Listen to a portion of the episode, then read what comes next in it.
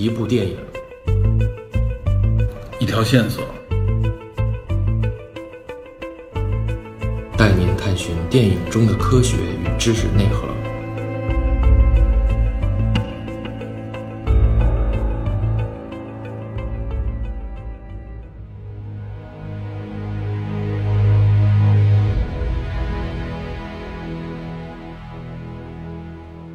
大家好，欢迎收听本期的电影侦探，我是 Peter。啊，我是 m a DP。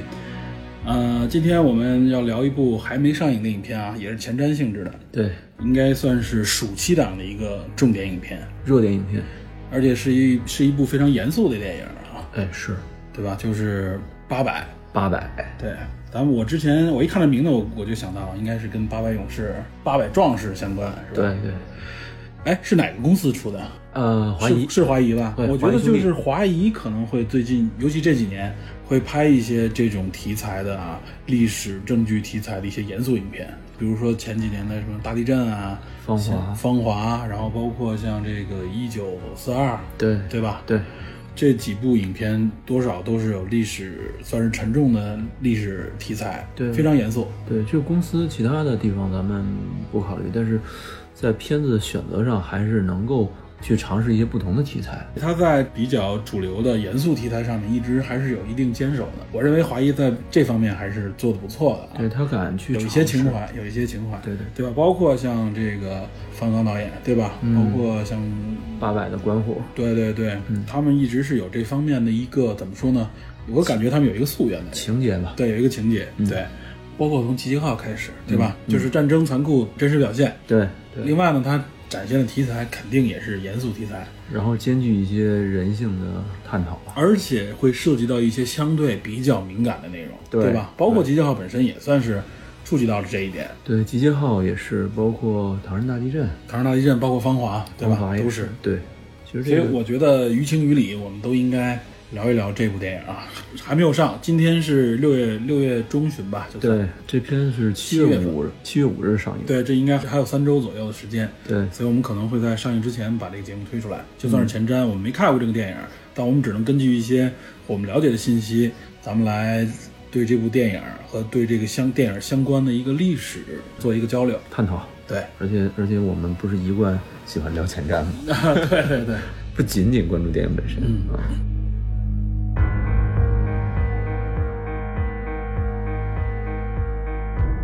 这个片子我看那个片子的特辑，管虎其实是想拍这个片子已经有十几年了啊，十年前就已经对筹备了。对他，他有这个情节是因为什么？他父亲是八路军，他父亲是八路军，参加过抗日，对，参加过抗日。然后他父亲从小就给他讲战争的一些故事，但是这个想法跟我们认为的这种对战争的、对战斗英雄的崇拜还不太一样。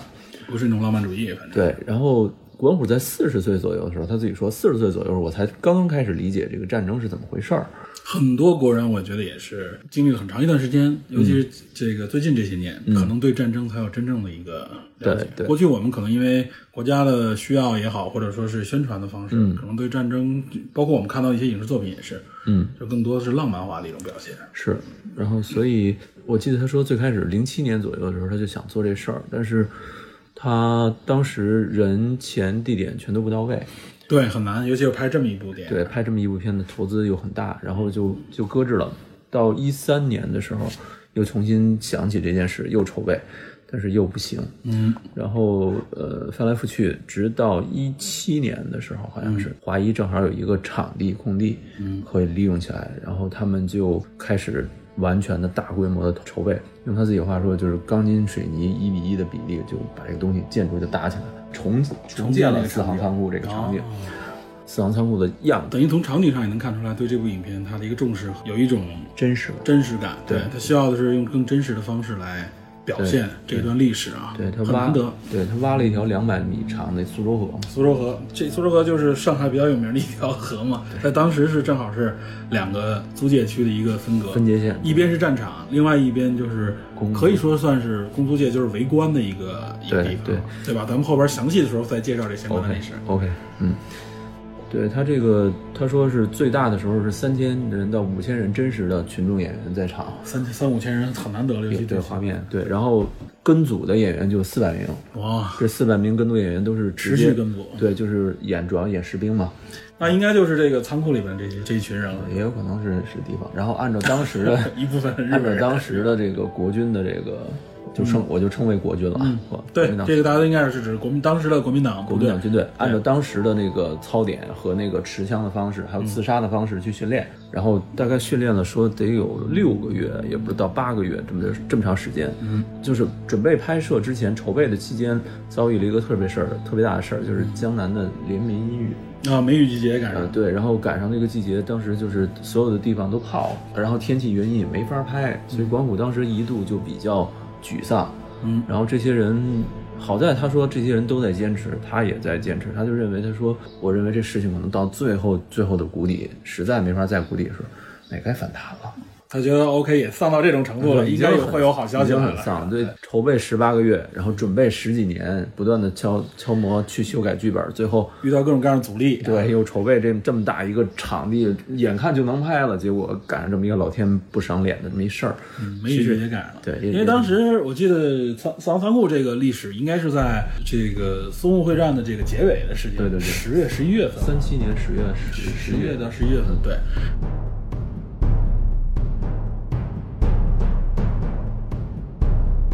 说到刚才你说的这个筹备不容易啊，嗯，这部影片首先要说啊，这是一部正面描写当时的抗日主力国军的一部影片，没错，这个对于国内来说非常少见啊，不是没有，非常血战台儿庄，哎，对，血战台儿庄，我在小的时候对这部影片啊有一个非常强烈的印象，我也有印象，你知道为什么吗？呃，因为是当时我小的时候，那个时候住在东城，知道吗？我我去。外婆家，嗯，在西城，嗯，知道吗？我要路过西四，嗯，那个时候坐坐的好像是幺零幺零三还是幺零七，我记不太清了。路过的时候啊，因为西四对幺零三应该是哎熟，幺零七走走走鼓楼那边，对幺零七走那边了。然后我记着啊，就是在西四那块，因为西四有一电影院，嗯，他那儿正好在一个丁字路口那个丁字口那一边有一个放电影海报，哎对，还是红楼，应该好像是紫光，我忘了还是。好像是紫光，他放那个大电影海报，那时候都是画上，对，都是手画，对，都是一部电影。你看不同地方的，能看出来，虽然是一幅画，但是大家都是不同人画的，各有各的风格。没错，它不是印上去的，对，它不是印上去的，不是印刷品，嗯，所以画的都很有特点。当时我记得特别深刻，就是这是部战争片，血战台儿庄，然后就是他是在那个一个就是当时那个城墙缺口那一块，那战场的一个场景。堆满了尸体，然后那尸体堆着像山一样，然后给我印象特别冲击特别大，而且为什么？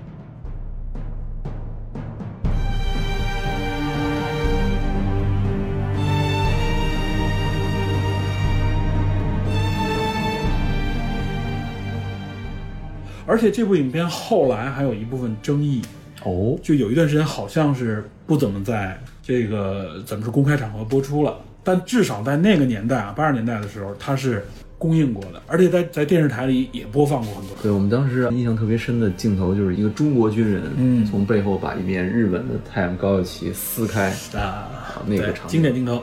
非常印象非常深，而且这影片口碑非常好，现在豆瓣上的评分是八点三啊。很多人评论说，看到这部影片，至今看到仍然感到很惊讶。正面描写国军的这个和日本的这个对抗，因为它是后来淞沪会战之后徐州会战当中的一场著名战役——台儿庄战役嘛，台儿庄大捷嘛，叫好像是李宗仁，对李宗仁，没错李宗仁，而且拍是广西厂拍的，知道吧？李宗仁，李宗仁是贵姓？贵系？对对对对吧？这个合适啊，非常合适。李宗仁也算是因此为了中华吧立了一个大功，因为李宗仁跟这个说白了跟蒋介石也不对付，他不是一个派系，他不是一个派系的。对对对，这后边咱们可以详细介绍背景时再说啊。嗯嗯，就是说这部影片，我觉得我认为和八百这部影片是有关联的。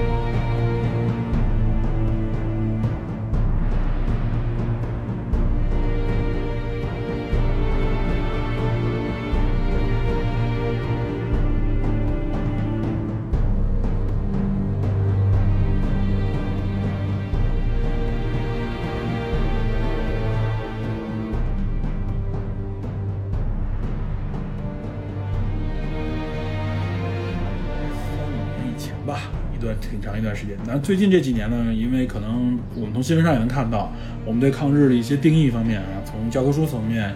或者从国家的一些宣传口径上面也有了一些变化，这个当然也有一些从政治角度也好，或者说从历史角度考量，这个我们无法做出说在这儿做什么置评。但是我认为，就是说对于国军在正面战场的这个作用，抗日当时起到的这个嗯作用，尤其是《八百》这部影片所体现的背景的这个淞沪会战，就是最好的一个体现。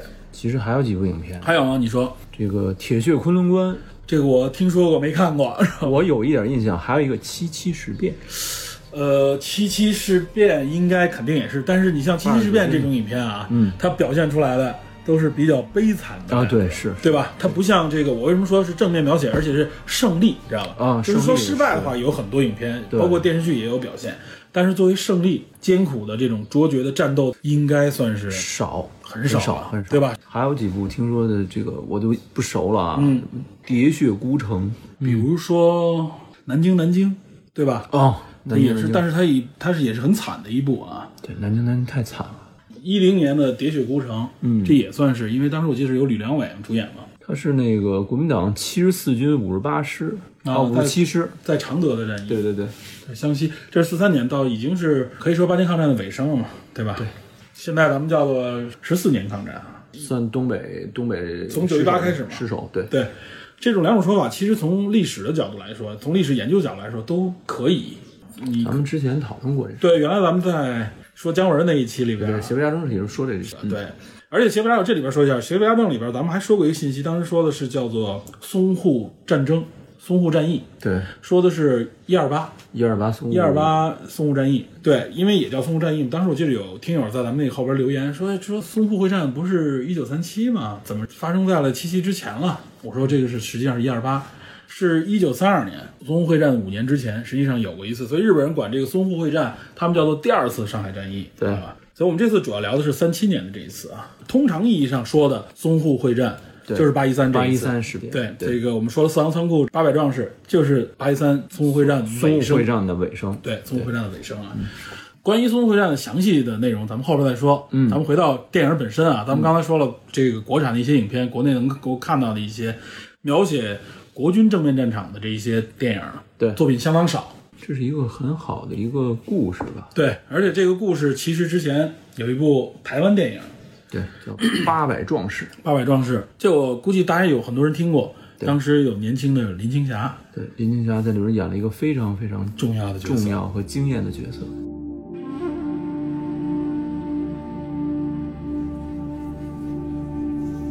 这个八百壮士是台湾知名的导演丁善喜连任导演和编剧。现在说说起来，里面星光熠熠啊！除了这个主演柯俊雄以外，嗯，林青霞，对，张艾嘉、秦汉，还有徐峰，就是演侠女的那个徐峰，对，都在里边出演了。柯俊雄已经去世了，去世了，很可惜。应该是前两年。对，呃，有机会大家可以看 B 站上有这个七五年这版的《八百壮士》的预告片儿。啊，柯俊雄非常没有帅，没有全片吗？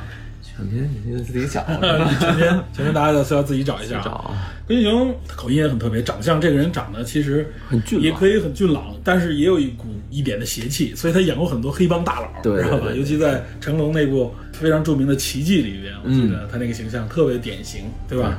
可惜这几年去世，前几我记得好像就是前两年去世，一五年嘛，好像是。对，一五年。这部影片七五年的电影是吧？对，七五年电影。七五年电影很早了，应该是四十四十多年以前啊，比我们都大是吧？哎，那肯定，那肯定，那肯定的啊。这四十多年以前的这个电影，大家现在看呢，可能能看到那个年代的很多那个时候拍摄的手法，还有那个时候展现的那种表达的一些手法。对对对。但是我觉得影片本身还是值得大家去看的，对吧？可圈可点。我们想了解相关的一些历史是，也可以从这部影片里边能够看到一些。正好和这部影片啊，实际上就是完全说的是一回事儿。对，两个名字一样，一个是八百壮士，一个就叫八百。对，它是有一个相互对照吧。对对对。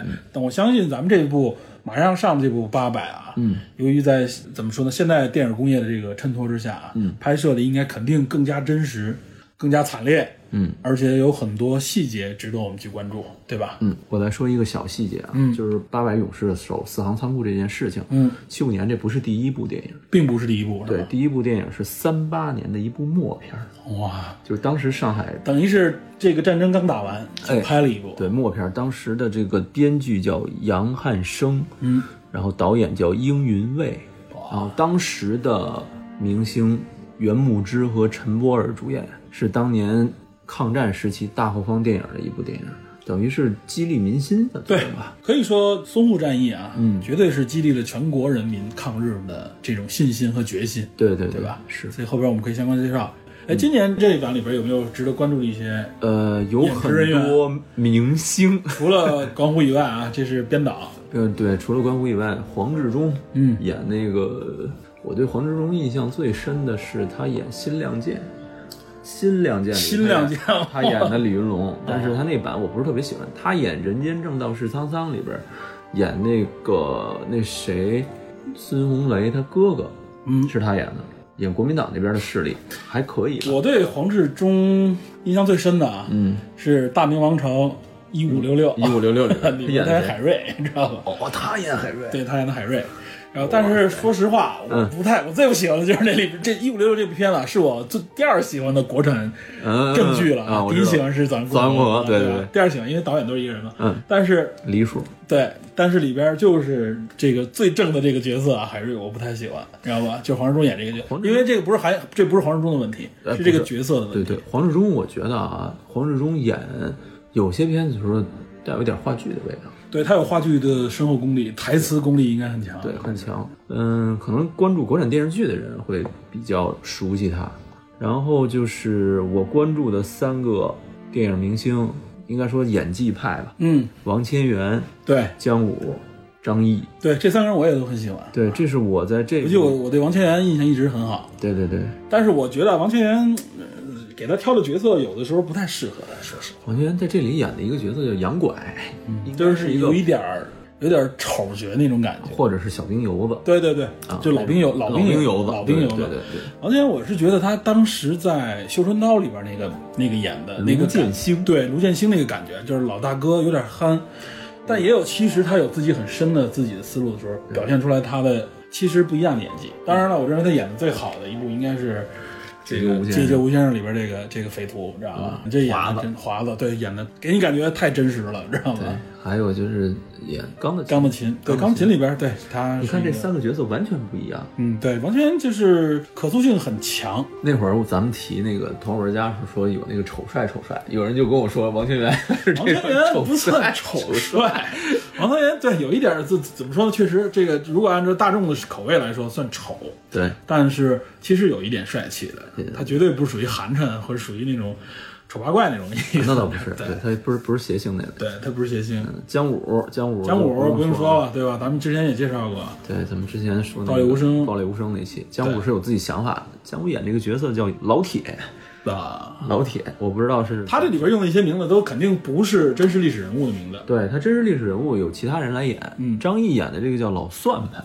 我看了一眼张译在这个片子中，这个好像众生预告里边，好像操的是一嘴山西口音。是吗？山西人精于算计，哎，仓库的保管员，哎，对，再结合这个，是不是这个仓库的保管员，他给他给加这么一个人物？有可能。大长头发，嗯，你看上去就是有点邋遢，然后有点胆小。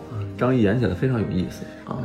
张译也是一个可塑性非常非常强的对。张译，尤其在很多战争片里面啊，是吧？一直有对对，他演士兵突击，他演士兵突击，演的那谁演史金对吧？对。我团长我的团里他演的那个小铁，对，然后还有那个《红海行动》，《红海行动》里，然后他还演了一个叫电视剧啊，嗯。叫《生死线》，好像是史航编剧，啊生死线》。嗯、这是我关注的这几个演员啊，另外还有几个大角色吧，也得说一句，明星对吧？侯勇，侯勇，侯勇算也算是一个大角色了，经常在一些大染坊？一说这个是大 电视连续剧里边，对对吧？对，《人民的名义》里边《人民的名义。都没看，》藏一屋子，藏一冰箱前是吧？对，一一一一墙壁，对，一墙壁。对。还有据说还有刘晓庆。呃，刘晓庆演一个叫蓉姐的一个人啊。蓉姐的人。然后我跟你说还有谁啊？呃，杜淳杜淳演这个四行仓库保卫战的这个谢谢晋元啊。那这个角色里边，其实，在历史角色当中最重要的一个人，是对对是对应的。然后剩下几个真实人物，咱先说真实人物啊。嗯俞灏明演上官志彪，是一个小的军官吧？嗯嗯啊，历史上这确实也有人物。姚晨演何香凝啊，就是姚晨演何香凝啊，廖仲恺的夫人嘛，何香凝。重点历史人物。对，而且廖仲恺当时被刺杀了。对，嗯。然后郑恺演陈树生，这个陈树生是有故事的。嗯啊，到时候咱们可以说。剩下还有一些角色，呃，都是一些小明星，比如说欧豪啊。还有欧豪呢，这里边。对，比如说这个魏晨啊，嗯，李晨啊。李晨不算小明星了吧？嗯，这个阮经天还有看见对，还有阮经天，阮经天演一个报人报界的一个人哦，记者记者对，还有于开磊《刺杀吴先生》里面啊那个匪头里边的一个小小小匪小匪哦，对，我想起来了，他是一个老演员，很早他老演这种小流氓犯罪啊，对，偶尔演一演警察，对对对对对，偶尔演演警察，他你要。见着脸你知道是谁？对对，长那样挺狠的，看着。对对对，演坏蛋绝对没问题。嗯，但是偶尔还能哎正义一下，演个警察，知道吧？哎，还有我记得还有黄晓明。黄晓明说是有，但是我完全没看，不知道这里边是演谁？是 我是不是太坏了？不能这么说啊！重新来，这里边还有黄晓明，但你没关注是吧？嗯，我根本不 care。还是这一句，我操！哎，不是，黄晓明演最好角色是《风声》里边。哎，我也是一直觉得，他就是在《风声》里边演那个日本人，他演那个日本人气质很符合他那个形象，对吧？而且黄晓明怎么说，就是他需要好的导演来调教。好的导演和好的角色剧本，对我是我一直认为黄晓明演的最好，就像你说的，就是《风声》里边那个角色。剩下其他的很多，包括很多主角，这对他来说真的是什么大唐玄奘什么演的很尬，嗯，而且包括《无问西东》里边，其实我是觉得他总给我感觉有一点出戏，你知道对对，他他他太长时间沉溺于烂片当中了，也不能说沉溺于烂片吧，就是他是偶像型的那种表达。何以笙箫默呀？啊，对，就是就是完全是一种偶像型表达。他比他的爱人还是要强一点。哎，好。这块我咱就不说了吧，我操！我刚刚说一句啊，提一句，这部片子的摄影是曹郁。嗯，曹郁为什么姚晨在这里演了客串一个角色呢？曹郁跟姚晨是两口子。嗯啊，曹郁是一个很有名的一个摄影师啊。哦，这部片里还有马金武老师，马金武老师演了一个是上海的一个商界的大亨啊，不对，是一个是一个教授，是一教授。他一般现在都老演老演这个老教授什么比较合适啊？我提一句，这里边还有一个。关键性角色唐艺昕来演的，那个倔强的小姑娘啊，唐艺昕演那个其实是非常重要。杨慧敏是是童子军。刚才说这些里边有军人，有军官，有士兵，有上海商界的人，有政界的人，有新闻界、报业的。对对，它等于围绕所有中华民族的这个这个，相当于是群像，对群像，它有一个群像的感觉。然后确实，四行仓库当时也是民间和这个本身这个战斗之间是有很多互动的，对吧？对。故事是非常非常精彩，到时候咱们可以聊聊细节。对啊，很多细节。嗯，因为这片子我们都没看，对吧？我们能看的就只有预告片，对吧？预告片里也能看到的也都是一些战争的一些残酷的镜头，主要以这些为主。嗯，我们聊这部影片，肯定呢就不以战争的残酷性为主，我们不能去这么去聊。我们还是介绍一下整个这件事件四四行仓库的这个。历史的真实事件，对吧？和现在我们了解到的一些信息，我们跟大家聊一聊。另外一个呢，我们就聊一聊淞沪会战，整个这个会战的一个大背景，可能就会牵扯到一部分啊，就是抗日战争的一些相关的一些内容细节，对吧？我们都会聊一聊。我们最后其实是想跟大家，也是借助这部影片，我相信这部影片的意思也是呼唤大家不要忘记这段历史。不要忘记那个时候中华民族啊，当时这个同胞们付出的血和泪，对吧？我们要记住那个时候的教训，和记住那个时候我们经历的一些内容，对吧？而且这是一个我们很正面的一个爱国主义。对对对，这个这种爱国主义就是我记住，我希望大家了解就是，我们也聊过爱国主义，就是不要让大家总是说去我们去记住仇恨的那一部分。对对，我们应该是知耻而后勇，对吧？我们应该了解我们当时为什么。发生了什么？对，哪些东西限制了我们，导致我们，比如说暂时的失败也好，或者说导致我们的这个命运的这个这种不平，对吧？包括淞沪会战啊，呃，就在近些年来，其实学界上、历史学界上也有很多争议，对吧？具体些，因为必定啊，这场战争是发生在将近八十多年以前。对，在那个时候，其实很多信息。并没有完完整整的被记录下来，无论是国内这一边、大陆这边，还是说这个台湾岛那边，因为各种原因吧，嗯。有的是当时的宣传的需要，嗯。有的是当事人回忆的谬误，对。然后还有一些可能是说大家不同的角度可能会有一些冲突的历史细节的出入，到时候咱们可以具体事件来聊。嗯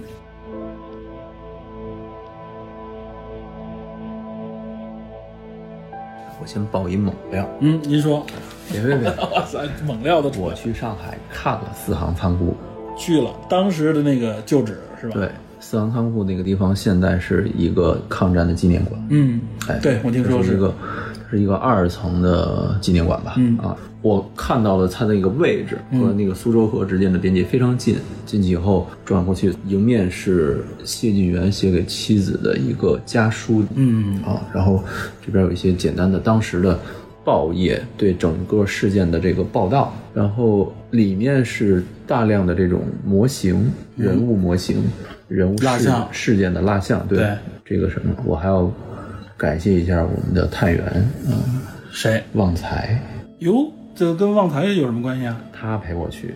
嗯，陪你去的，哇塞，这是爆料，说的是原来是这个，哇塞，不不不，我最开始问什么时候你去上海啊？六一呢？哇，六一，你去上海了？对跟旺财还见了一面，哇塞，不要剪去啊！我操，不要剪这段啊，知道八卦。桑仓库这个，我最开始我叫四行仓库，后来他跟我就旺财跟我纠正是叫四行仓库，嗯是四家银行的仓库，四家银行叫金城、中南、大陆、盐业，原来是这四家合资建的这么一个仓库，嗯所以叫四行仓库，在闸北区那个角那儿。对，啊，我去上海有一半原因就是去看那个四行仓库的遗址，看看里面大概是怎么样一个意思。它里面有大量的这种当初的信件、史料，还有一些人物的这个特写，还有一些历史的细节。待会儿咱们聊到历史细节的时候，可以慢慢聊。我整个看下来就觉得啊，很多事情、很多故事发生的离我们其实一点都不远。嗯，很近，很近，尤其是你置于一个在八十年前发生激烈战斗的那么一个历史的那么一个位置的时候，虽然说它的蜡像看起来有一点疏离感，但是你感觉到感觉到那段历史，那道历史，还有一些很小很小的细节，比如说当时仓库里没有补给，但是仓库嘛，里边有很多黄豆，嗯然后这些士兵就煮豆子吃，甚至炒豆子吃，然后就是这么一个小细节，就证明这个这个战役其实是没有经过精心布局的。对，没有，对，然后他的那个医药官去治疗当时的这个士兵的这个受毒气所影响的，证明当时日军使用的毒气。这个在电影《八百》的那个预告片里也出来了。啊，这里会有这个细节出现，对他从那个窗户里扔毒气罐进去嘛，然后他们当时说上面具，赶紧有那么一个细节，对所以跟这个也是对应的啊。就是说桑仓库这个战役啊，不能说战役了，它这个局部这个保卫战啊，它实际上啊，就是处在一个很微妙的一个环境当中，就是和这边没有战争，河那边就是战区，而且非常惨烈的战区。对，所以管虎他们这次拍这个片儿的时候，好像就把这个事情作为一个就一线嘛，一河之隔，生死之别嘛。对，这边是河南岸是公共租界，就是生；河北岸是仓库，就是死。对啊，这么一种东西，然后一边是光明，一边是黑暗，对这做了一个对照。好像我记得这片儿是用了大概多少两千四百多台灯，五千公里的电线。那个摄影曹郁说，我反正这次也是呃尽全力吧，去呈现这种灯光的效果。然后南岸的这个霓虹灯用了七百块霓虹灯的招牌，就呈现当体现当时上海的那个感觉和觉。公共租界的繁华嘛。嗯嗯。咱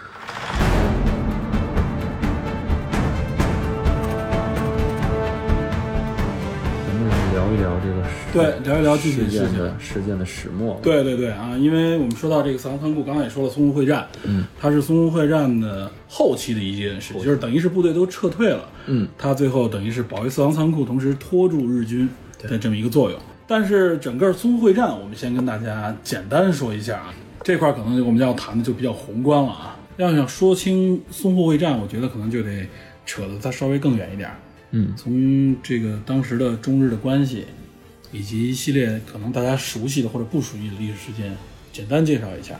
嗯，我们通常了解的淞沪会战很简单，就是在在上海发生的啊，日本和我们的第二次冲突。对，说的就是可能更多的稍微详细一点，就会说是从虹桥机场发生的那个事件开始，枪杀了两个喝醉了的日本人，相当于是驾车，嗯，对，跟这个事情有关。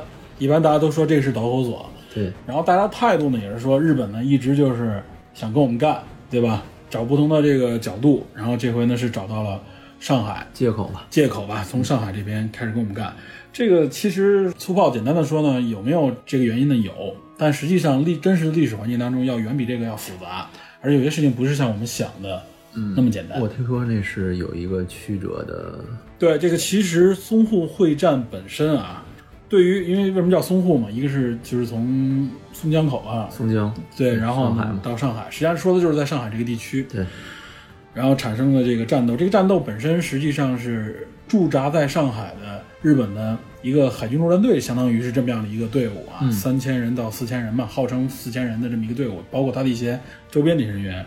咱们呢是想国军这边呢，简单说是想把它清除掉。对对。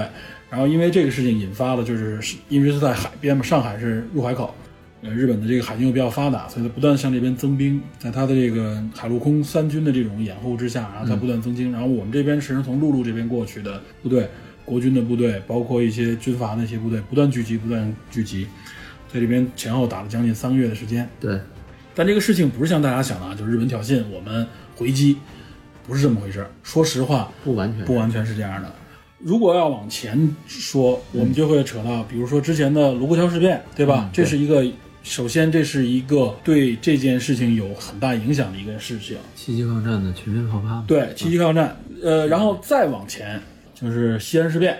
西安事变这个其实可以说这个改变了整个国军对日本这种怎么说呢？抗战的这个节奏，节奏，对这个节奏整个被改变了啊。我们这里说说客观一点，说是被改变啊。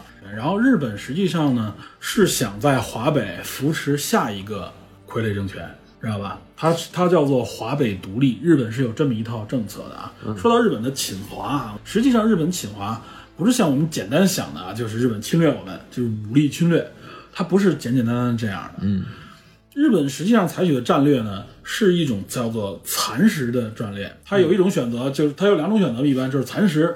或者说是鲸吞的方式，就是大的这种冲突，军方甚至有这种说三个月之内我就扫灭亡中国，灭亡中国嘛，扫平中国。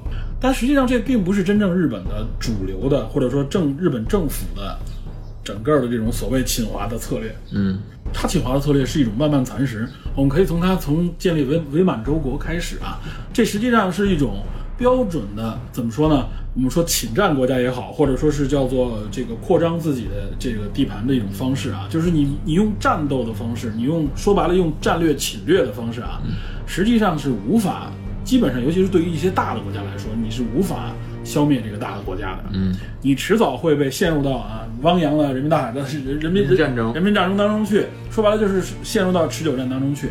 这个持久战不是毛泽东提出的，其实早在几千一千多年以前就有人提出了。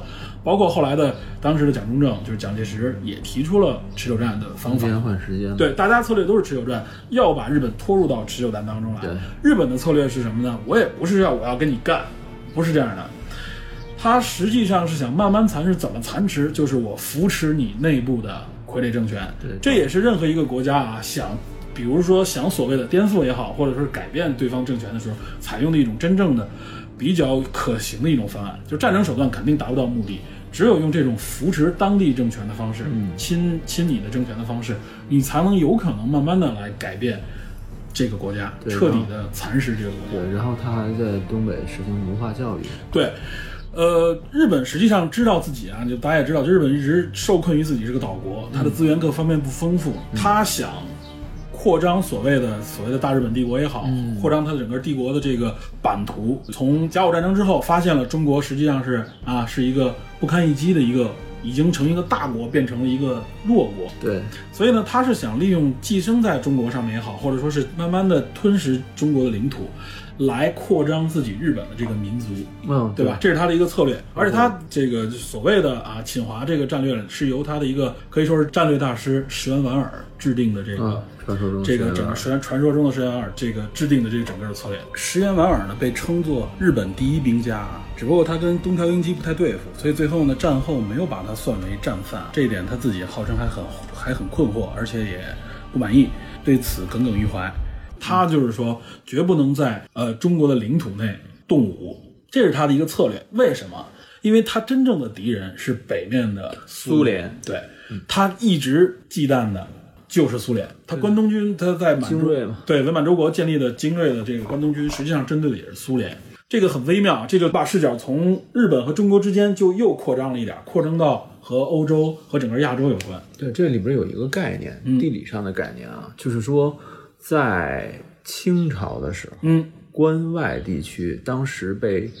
清政府这是老家嘛，嗯，对吧？对，清朝关内进关嘛，清朝关外地区当时龙兴之地，对，不允许有任何的这种开发，对，这这种他那个那片地区不让你去怎么说呢？开发，所以它实际上没有完全意义上的现代化的这种行政体系，对。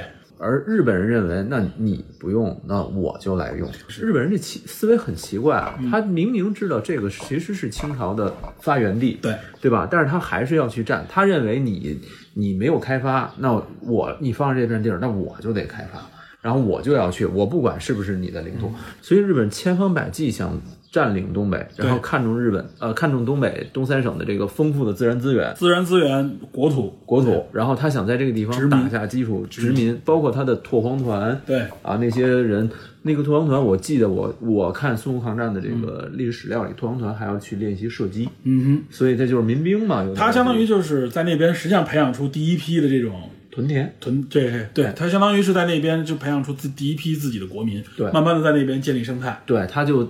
自己一点一点把这个地方就变成他的国土了，所以所谓伪满洲国，实际上殖民也好什么，他想把这个地方切割掉。对你说这一点，其实你说这一点就提示大家有一点很有趣啊。你像从比如说我们知道甲午海战，从甲午战争开始，那个时候清政府嗯和日本是敌对的，对吧？日本是狠揍了一遍清清政府。那个时候我记得国际上画的漫画，还是一个是小的日本武士和一个巨大的一个中国武士对抗，实际上最后这个中国武士被这个。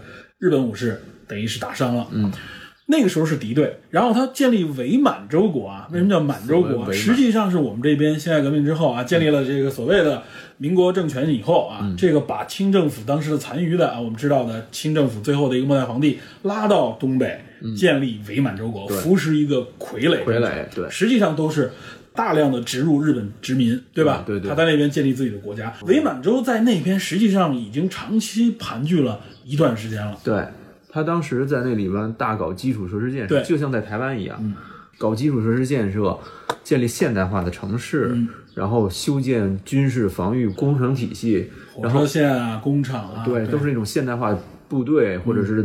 即时交通的那种需要，那种那种东西，日本人把这个地方看成自己的一个所谓的老家，嗯，某种意义上，尤其是建立一个新的老家，对，尤其是对抗苏联的，对，这种这种，这是他的真正的战略目的是对抗苏联，对。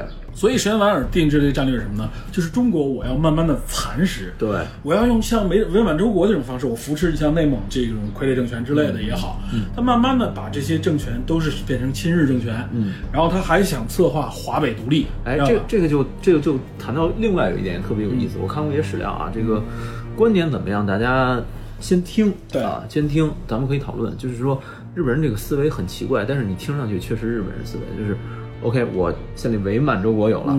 你中国这边是中华民国政府，嗯，对吧？那我跟你中间这边很很紧张，箭在弦上这种绷着，那我需要一片缓冲区域，对。所谓的缓冲区域就是华北，对，就是华北地区。那我就要在这缓冲区域内大量的增兵，让这个地方变成所谓的缓。而且他后来还签了一个，跟华北那边有一个和美协和美协定嘛，对，和何应钦和那个梅梅梅什么美治郎，对，梅津美治郎，梅津美治郎，对，这个他当时日本的那个和美协定，对，这个蒋介石是反对这个协定的啊，在日记里也写过，说我我一定不要签，结果这个梅津还用了一种啊，是说我没签，但他自己附了一张纸在那个。何应钦是他著名的汉奸嘛，对，然后。特别有意思是，当这个所谓的缓冲区建立以后，他还要再给缓冲区建立缓冲区。对，他这是他慢慢蚕食一种战略。哎，对，他用的方式是什么呢？我在这驻军，嗯，我在这边，我需要你慢慢的清清理你的反日势力，因为这个时候啊，所谓的反日势力，从九一八开始，就是确实反日势力非常多，因为民族嘛，就是大家都是认为你日本就是侵略我们国家，我来就是侵略，对，就是侵略。所以就是反日势力很多，包括那时候很多的政府官员也有，他要求什么？你把这些反日的这种。你清理掉，我要亲日的这种人士哎驻扎在里边。我们所谓的伪伪政权啊，对吧？就是这个意思。包括那个时候像何应钦，包括像的那个汪精汪精卫，哎，对，包括像汪精卫，啊汪并成一块，不负手面。哎，对，写这诗的时候很牛逼，但是没想到但汪精卫从历史上看，汪精卫那个时候为什么是这种态度？他实际上和那个时候国民政府和蒋介石的有一点认知是完全一致的，就是我们从武力上、国力上，我根本干不打不过日日本，对，我怎么办？我要不然就是跟他硬拼吗？我拼，我上来就拼死，嗯怎么办？那我就是跟你拖，我跟你缓，对吧？我先跟你怀柔政策，嗯他就采取了一种就更亲密的怀柔，就是我跟你妥协，不断的出让我的一些利利益啊，利益一点一点让，牺牲别人的利益，对，牺牲一点利益，我慢慢慢慢让，反正我国家很大，我把你都耗进来以后，然后我慢慢发展我的，他的意图啊，是我慢慢发展我，我找机会来反制你，问题就是，当你慢慢引狼入室的时候，你你很难发展自己。对你很难有这种力量去壮大。以当时在日本在东北的那种推行推行日文的奴化教育来看，而且他这个他是有很强烈目的性的，而且它这个东西，我们一直说说古代的这种东北的或者是北方的少数民族，谁侵略了我们，谁就成为了我们，是不是？是。但是它建立一个前提条件是双方的文化基础是不对等的。对。但是这个时候可是日本占强势那一对端，他无论从文化、从经济到军事全面领先。而且是现代化。对，日本那个时候是一个资本主义国家了，对这是明确的它是帝国主义嘛，资本主义国家。我们国家那个时候啊，虽然说是已经建立民国政府了，嗯，说白了仍然是处在一个非常孱弱的一个状态对，。非常非常。军阀割据，这里边我还要强调一点啊，就是实实际上蒋介石统领的这个中央军，或者说统领的这个整个的他的中央辖区，实际上就六个省，哎，就是好像是安徽、浙江、江苏、福建、广东、广西，就主要是东南沿海一带。对，就东南沿海这块富庶之地吧，算是、啊。对对对对，往再往北一点，山东那边都不受他控制，华北平原整个没戏。山西阎锡山。对，然后再往西边一点，还啊西南从这个原来的广西这一边，不是原来的江西这边，一直啊这个我们长征到啊西西北地区的对对，这种红色政权，对吧？四川也是不是他的势力，包括川军、嗯白崇禧、哎李宗李宗仁，广广西、李宗仁这些都不他都不是他的势力范围。对，实际上那个时候啊，蒋介石是调动不了那些军阀割据的地方军阀的。他只能是名义上我去，哎，我有一个，我们名义上我们是一个国家，对我们好像从行政划归上我们是一个国家，实际上中央就是蒋介石中央只能控制六六个来省，对，包括几个大重要大城市，也就这些了。北平那边很重要，但他实际上自己不能直接控制，他用写信的方式啊，用电报的方式啊，跟那边啊之间频繁的交流。对，我们刚刚说这么多是什么呢？实际上就是我们想告诉大家，就是这个时候的大家的战略是什么？日本并没有真正想用武力的方式打，因为日本知道他的战略，尤其石原莞尔的战略是。我不跟你中国动武，但我用威慑的方式，我用蚕食的方式，我慢慢的把你吞掉，把你的整个机体成为抚养我日本的一个营养池，知道吧？它是这样的一个对，但是。但是石原莞尔这个这个战略并没有在真正战争中得到完全的。他就是因为淞沪战争，石原莞尔直接下台了，对，被军方赶下去，因为他内部军方少壮派非常强力的这帮人就是要干。对他发现了这个蒋介石调兵，OK，那行了，我就找机会，我要干你。石原莞尔这时候提出，仍然提出他的这种在这种大陆，在中国大陆不动兵的这种这种战术，整个被推翻。对石原莞尔当时九一八是他策划的，你想想，他实际上他不是，并不是不是像大家想，他是一鸽派，他不是鸽派，只不过他的战略是不想在这边动用武力。他所谓的不正用武力，就是说他是以较小的这种武力代价换取更大的利益。因为他知道他的真正敌人是苏联，哎，他不希望南北都有战战斗，没错没错是吧？这是他的策略，但是被推翻了。这说白了啊，从某某种程度来说，被推翻以后，是我们遭遇了更血腥的战斗，对我们遭遇了这种八年抗战啊。但是正是因为被推翻，石原莞尔这种啊，很真的是很有谋略的这种，怎么说呢？就是国民政府那时候评价，后来评价石原莞尔，就有点像国民政府的蒋百里一样，具具备这种战超超远的非常战略可怕眼光。对对，如果按照他的这个战略来，国民政府，我们中国可能会要经历更长时间的被日本压制，很有可能部分就会被同化掉，对知道吧？正是因为这么一个历史巧合啊，短暂看啊，就是军方的代表占了优势啊。另外还有一个原因啊，就是蒋介石。我们刚才说了西这个西安的这个西安事变，对对吧？蒋介石实际上他的战略也很清晰，在他的日记里面表现出来，他就是要跟日本拖。嗯。我现在国力上他也一样，我知道我根本干不过你，嗯，但我怎么办？他的计划是到三九年，我要把我的这个扶持上来，比如说建立几十个，可能是八十个，也不是六十个这种德系的机械化部队德机械化部队、德系装备师，培养我的这个国力，培养我的这个民众，培养我的军人，嗯，然后我再跟你日本干。正面，正面干我再跟你正正面干。三九年，这是他的计划啊，三九年啊，但是他这个前提想的比较美好，他想的很美好，但是啊，发生了西安事变，而且逼着他必须啊明明确确的去跟这个日本人干啊。这里边又很微妙，你看啊，你扩大了再看啊，嗯，就是西安西安事变的时候啊，嗯，呃，我们这边宣传当然是因为我们啊，是吧，跟这个张学良、张学良啊、杨虎城、杨虎城我们合作，我们希望他们哎，我们一起联合抗日，嗯，联合抗日，因为作为共产党，作为当时的共产党，肯定希望是联合抗日。为什么？因为当时这个国军是在绞杀共产党的，对对吧？是这时候来了一个外界敌人，这个外界敌人还没跟你动手，因为他战略上也是我不想跟你动手啊，我我我我不跟你动手，我我只是在这儿坐山观虎斗，对我只是这样，大家都不想出手，但是但是共产党可是希望你国军跟他正面干，所以共产党肯定是鼓励你来干的。但是往更大层面看啊，苏联，嗯，这个时候其实苏联政府这个斯大林跟蒋介石之间是有很多合作的，啊而且苏联扶持了苏联派顾问过来，派顾问，而且后来苏这个淞沪会战之后，咱们的空军不是当时被被被被基本被平灭了吗？对后来再出的空军，台儿庄那时候出的空军，全是实际上是苏联飞行员，苏联给的飞机，嗯知道吧？是这样的，就是苏联实际上也鼓励你跟日本干，为什么？我知道日本是针对我，消耗啊，对你跟日本先干，你最好跟他干起来，我坐山观虎斗，对吧？我这样，我在那边我能够吃力。实际上大家都有这种角度，其实你看，现在就是如果我们把这个维度往高往大扩一点，就是说，苏联和日本在针对中国的这个利益上，都想以牺牲中国为代价。，对，牺牲对方为代价，然后呢，希望自己不主动出兵，不就是把我的所有的东西消耗到最小。日本是想以在中国这个地方，中国的国土上，嗯，慢慢打实力，对，通过蚕食，通过步步为营的方式，壮大自己势力，最终跟苏联决战。嗯，而苏联是想什么？借中国的国土把日本的这个部队、日本的实力也好，消耗的越多越好。嗯，所以他不断的通过各种各样的援助来来来进行。而当时国土上的概念，日本人认为伪满洲国就是所谓东三省，嗯，是不属于所谓的中华民国的政府。对，而他是完全认为是自己的，对或者认为是伪满洲国的，就包括他侵略之前，他也不认为是那个地方，但是他忘记了一个中华民族的概念。对，实际上就是这个时候，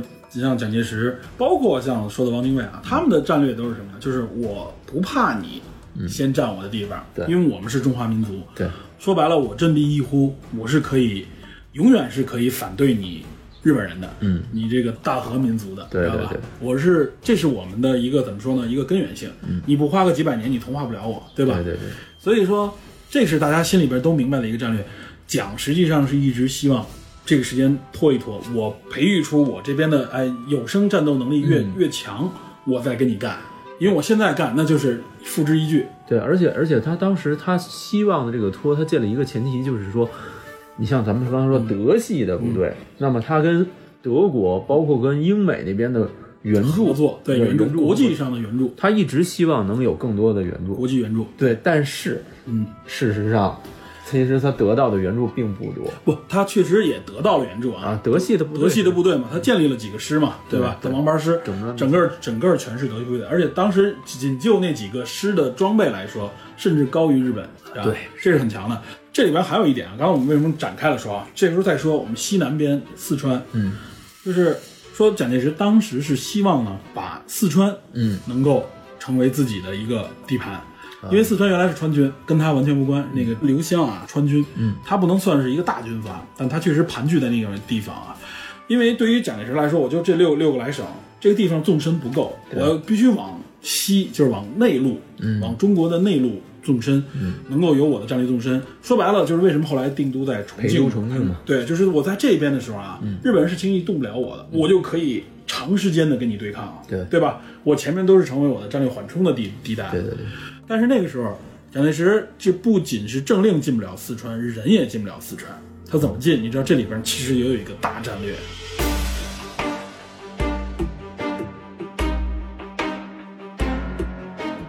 呃，这是在三五年，三五年前后在发生什么事情，对吧？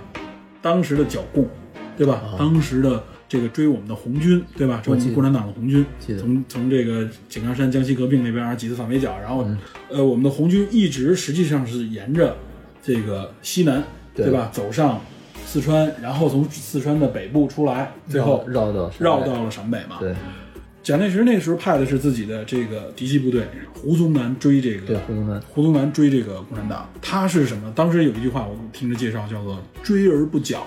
我追你，我不剿你。我明白，他是我把你赶到四川去。对他想借助，然后借助共产党的部队到了四川以后啊，这个时候，哎，当地军阀就说不行，你不能让共产党进来啊。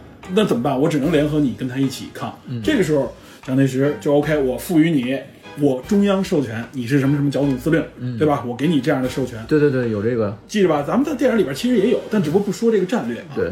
然后你跟我联合在一起，我们来追共产党。结果当时这个四川的川军刘湘啊，他带领的这个四川当地的这个军阀部队啊，和共产党打过两次，没打过红，没有打过红军，知道吧？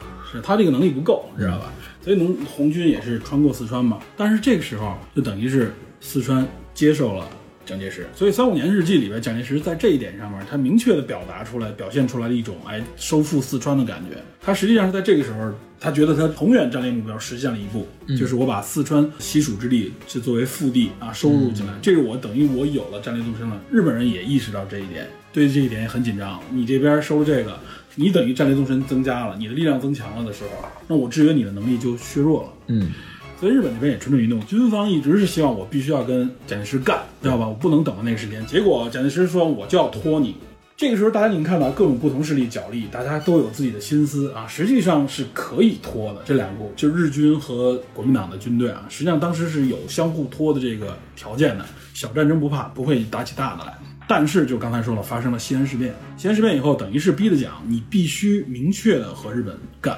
对，所以等于他三九年的计划没实现，他三七年的时候，哎，这个事情就基本上就板上钉钉，马上要打。再加上那边也是啊，那边石原莞尔被弱化下台了，下台了。你成了，他好像成了一个什么什么参谋长，就说白了就是一虚职，他说不上话了。这时候军方那边，哎，主战派完全占据上风。那我就是，我觉得我们现在在中国就是平昌，知道吧？我必须我要发挥我们的力量，最快速度的占领中国更多的领土，知道吧？所以这个时候就是说谋求一战，但他们想从哪儿打？想从华北，嗯，华北地区，因为华北地区全是大平原，他机械化部队直接下来，直接下来很顺。对对，这个蒋介石也知道，说我要是在华北跟你干，我肯定干不过你。嗯，那怎么办呢？就是所谓这个，咱们官方材料上也也承认，国内的大陆的这个官方材料里承认，就是说蒋介石等于是利用淞沪之战改变日本的进攻方向，他原来从南，就原来从北向南打，让他从东向西走。对对吧？等于是从从上海这边开始，因为从上海这一线啊，江浙地区河流纵横，水网非常密，而且之前德系的顾问呢协助蒋介石在这片地区呢修筑了大量的工事啊，有准备的这种工事，所以从这边引诱日本的这个军队啊，在这边来进行防御的话，相对来说比向北防御实际上要更有优势。然后大家都说啊，蒋介石打这场仗有一种说法，包括我记得那时候。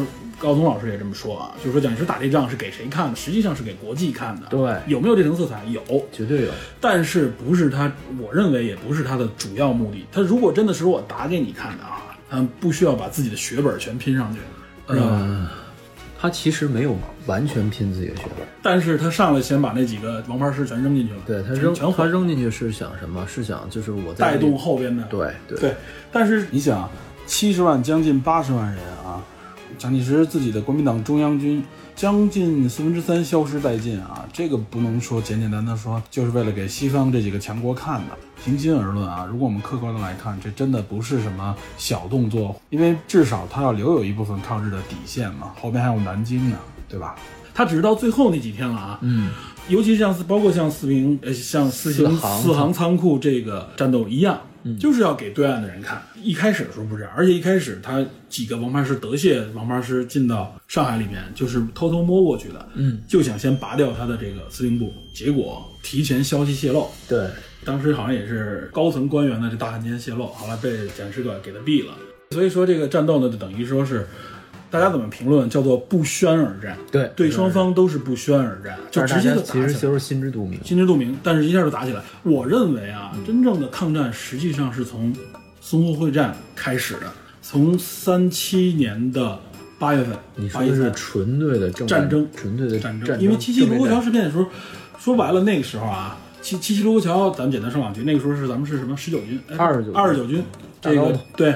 大刀队嘛，张治中将军对吧？张自忠，张自忠，张治中是这里边的，那是张自忠，包括佟麟阁，对吧？赵登禹，赵登禹，这都我们都知道，都北京都有这佟麟阁路、赵登禹路、张自忠路。对，说实话，大刀队实际上是在之前和日本打，几年前和日本那时候打的时候啊，成的名是喜风口，对，背着大刀，很厉害。但是几年之后啊，已经不是当年的大刀队了。我就跟你说一样，为什么二十九军要用大刀？嗯，因为只有枪，没有子弹。有的对，很多是只有枪，有的甚至奔着背根木棍。对，就是他的装备，无论从无论从装备到训练各方面都都不行。对，所以一打就完，知道吧？包括那时候说一个简单一点的啊。中国在那个时候，嗯，民国的时候连兵役法都没有，哎，对吧？日本那边，我跟你说吧，就是现代工业化国家，就是一个资本主义国家，人家有兵役，而且日本来的这个侵华日军啊，平均教育水平都是中学以上。而且那帮人真的是吃得好，训练好，吃得好，训练好。他从头脑、从战术思想、从培训到设备，全各方面都是世界最顶尖水平。对，就是我我老家，哎，世界顶尖比不上。不，那个时候日本已经算是世界一级。你得看跟谁比。对，包括像跟，其实他那个时候他的一些水平啊，嗯，跟欧洲一些列强比起来不弱了已经。我老家那边，嗯，打抗战那年，嗯，家边最开始老老爹说说这个最早来那帮老鬼子，嗯，个儿不高。但是都他妈特别凶狠，特别瓷实，你根本弄不动他。对，都训练过，都训练过，特别就特别难打。然后那个老的那个八路军说，都豁出好几个战士，倍儿瘦的，还才能弄死一个鬼子。嗯，等到四二年、四三年四之后，后边都娃娃兵不行，来那帮鬼子就不行了。嗯，这明显不行，就明显就是我们拖他，拖他，把他国力整个国力拖垮。对，把他那一波给他拖死了。对。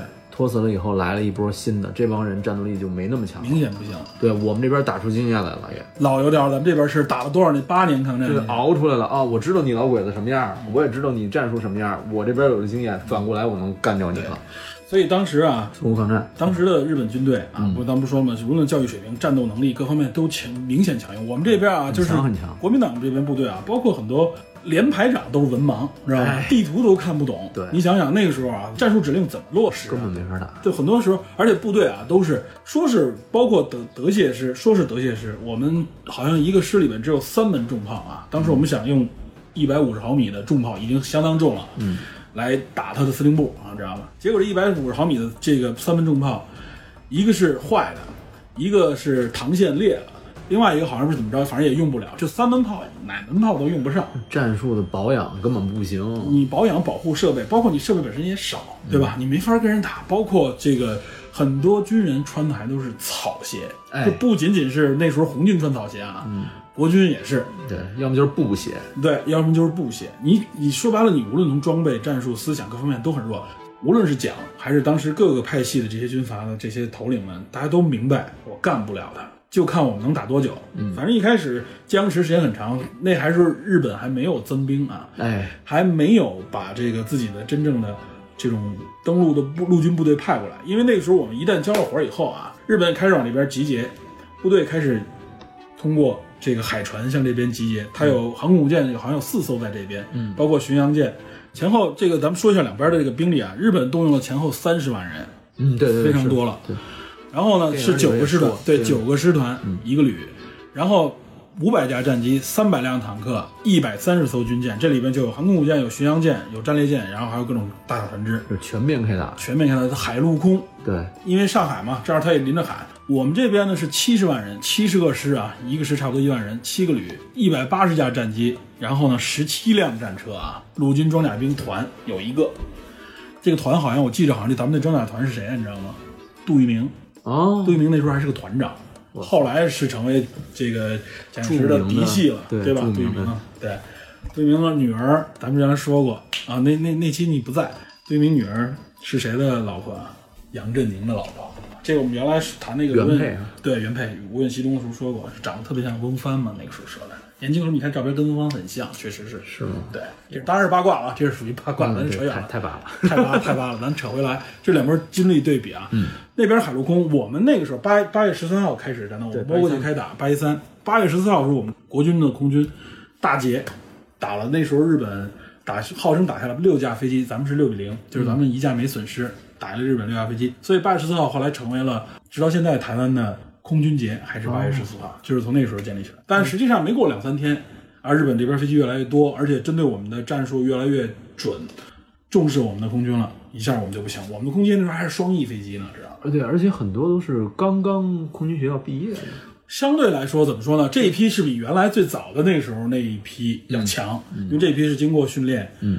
有有战斗力，嗯，然后呢，包括跟日本的第一前两次交手以后尝到甜头以后，有总结了一些经验啊。咱们前边几次交手还是不错的，当时上海市民都是爬到楼顶上去看空战，但后来就没过几天，我们实力不行，日日日本这边是从国家那边从台湾直接过来往这边运部队，嗯，飞机啊，我们那边实际上几这个几十架飞机用完了就完了，对，飞行员也就那么几十人一百来人，底子太薄了，底子还是薄。所以说，这就在那个时候啊，就僵持。我们远比我们想象的难，把海军陆战队的几千人赶到他们的司令部，就是打不进去。八十八师、八十七师，这都是蒋介石的当时的王牌师、德械师。最后怎么办？炮用不了，重炮没有，就是人肉往上堆。所以日本那个时候就是利用了舰炮，包括司令部里面的各种。各样的碉堡、机枪火力点、防御工事，等于是对我们就是形成了一种就是就是绞杀火力网，火力网绞杀。那个时候我记着啊，就是前面派上去的这个中央部队一上以后，各个军阀各系都在往呃淞沪这边派派遣。据说大家都在路上赶，然后所有的地方呢，因为其实那个时候大家都同仇敌忾，那个时候就是说搁置一切争执。我们一致对外，对对对，因为已经看到，而且蒋介石已经派自己王牌师进去这么拼，大家都觉得 OK，我们都要去拼。各个地方的这些军阀的部队出的时候，当地老百姓都是送行，对对，送吃送吃送水送衣，知道吧？都是这样啊，就是很感动。但是大家轮着就往上走，但真的是都不行，上去就就是甜。到后中后期的时候啊，就已经到什么程度？就是一个师派上去，几个小时下来，一半人没了，已经知道吧？我记得那时候冯玉祥啊，还有什么白崇禧都形容说，就像一个大的熔炉一样，就部队就往里边，就像送这些燃料，送去就是化了，送去就融化了，知道吧？就是很快就战斗力这个对比太悬殊，战斗力被对比悬殊。我们空军没有了以后，我们没有重炮，更没有海军。海军岸炮，你想这个海海上的那些炮都是几百毫米的这种大炮了，对，那个杀伤力太强了。你不仅它有这个陆军部队上的一个大炮，还有海军这个炮，它整个就是再立再加上空军海陆空立体的封锁了整个当时的这个战区啊，就是打的这些国民党军队啊，就是当时我记得有一个介绍一个团的战斗，就是那个团上去以后啊，嗯，趴了十几天下来，最后才撤下来，就是全部战斗时间全都趴着，最后衣服都烂了，趴的知道吧？又下雨啊，又又这个天气的原因，嗯，就是动不了。你抬起头就会被干掉，知道吧？对对对，就连蒋介石的夫人宋美龄啊，想去前线慰劳前线的官兵，坐车车队去，被日本空军发现啊，结果直接遇袭，车辆损毁。然后蒋美龄据说是因此摔伤啊，还断了一根肋骨，就到这种程度，就是基本上指挥官们啊，白天都不敢坐车，知道吧？就一下就会被空军盯上。这就是一个现代化的工业国家和一个相对来说啊，一个贫瘠的一个。你说白了，你没有还手之力，大家最后靠的什么？靠的就是精神，对，靠的就是血肉之躯，就是生填，生往上填。所以我们造成了将近一比五到一比七左右的损伤，就是我们这边，对我们这边可能伤亡七个人，那边日本一个人。但是我们真的是用这种方式啊拼出来这三个月，没想到一下打了三个月，拼到最后算出来，日本也前后死伤将近六七万人。据说死亡从日本的官方的一些信息上报道，应该是至少有两万多人，非常多了。这个不容易。对我们这边是七十万人，伤亡三十万人，进去一半基本上给了，全都是年轻的生命。很多人很多部队那个时候的管理方面也很落后啊。对，很多人死了都不知道叫什么名册都没有。名册，比如说去之前我们要记录，还没记录呢，这些人上了，过一会儿就全完了，就回不来了。对，回来几个人，就是这种情况，非常惨烈。国军当时真的非常惨烈。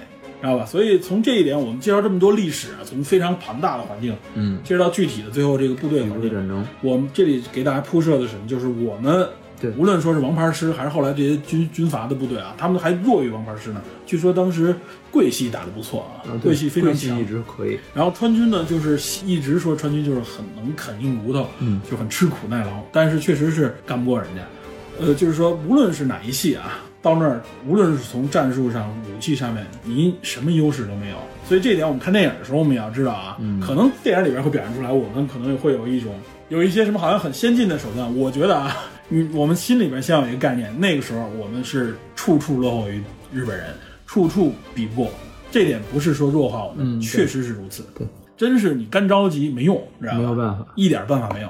只不过那时候是德系装备，大家要注意啊，他们穿的是德军的钢盔。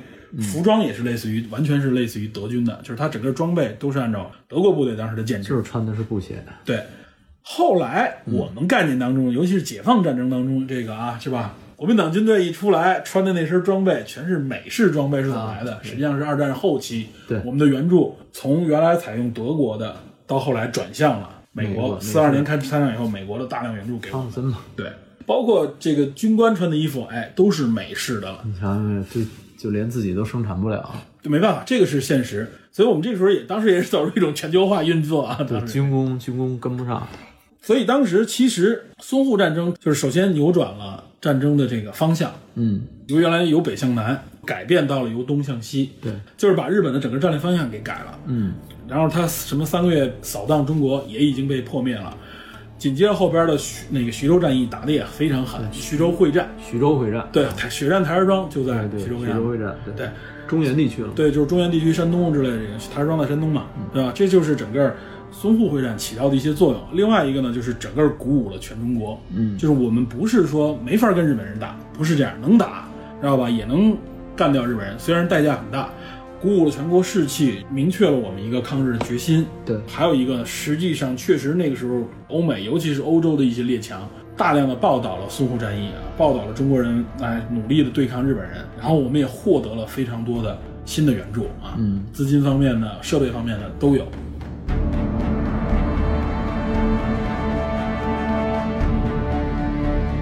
其实这个四行仓库里面就有这个来自外界的援助，对啊，不管是说来自我们这边的，你像四行仓库这一块，就刚才不说了嘛，它已经到了淞沪战役的后期了，对，结尾了，八月份开打，三个月，也就是十月份到十一月份这个时候，对，就是到最后了。它其实是就是你说八十八师的五二四团，嗯，下属的一个加强营，就是领导这次战役的谢晋元嘛，嗯。陆军中校，他的官职是这个团的团副，这个副是不是正副的副，是附属的副。嗯，当时被要求在这里做最后的一个抵抗吧，最后的一个东西，也是掩护大部队回撤。对，掩护大部队向其他地方回撤，实际上就是向南京方向撤啊。哎，是这个，其实后面更惨，后面更惨啊。然后咱们说。我对上海不熟，但是我去四行仓库那个位置，就是闸北区，应该在上海属于西北西北位置啊，就浦东浦西这边过去那边闸北区闸北区，嗯，然后它那个正好在苏州河的那个偏西北岸吧，嗯嗯啊，苏州河其实那个就是北侧是四行，北侧四行，南边就是南边是一条河，租界，对，然后是那条河再往南就应该是电影中表现的租界，嗯，然后这边是一座桥。对，这边现在是一座桥，它靠东边有一座桥。对，现在是也是一座桥，它叫什么新垃圾桥，当时叫。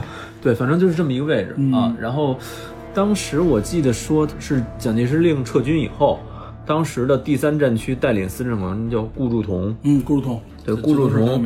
对，顾祝同当时问那个孙元良，问说能不能在这里守下去。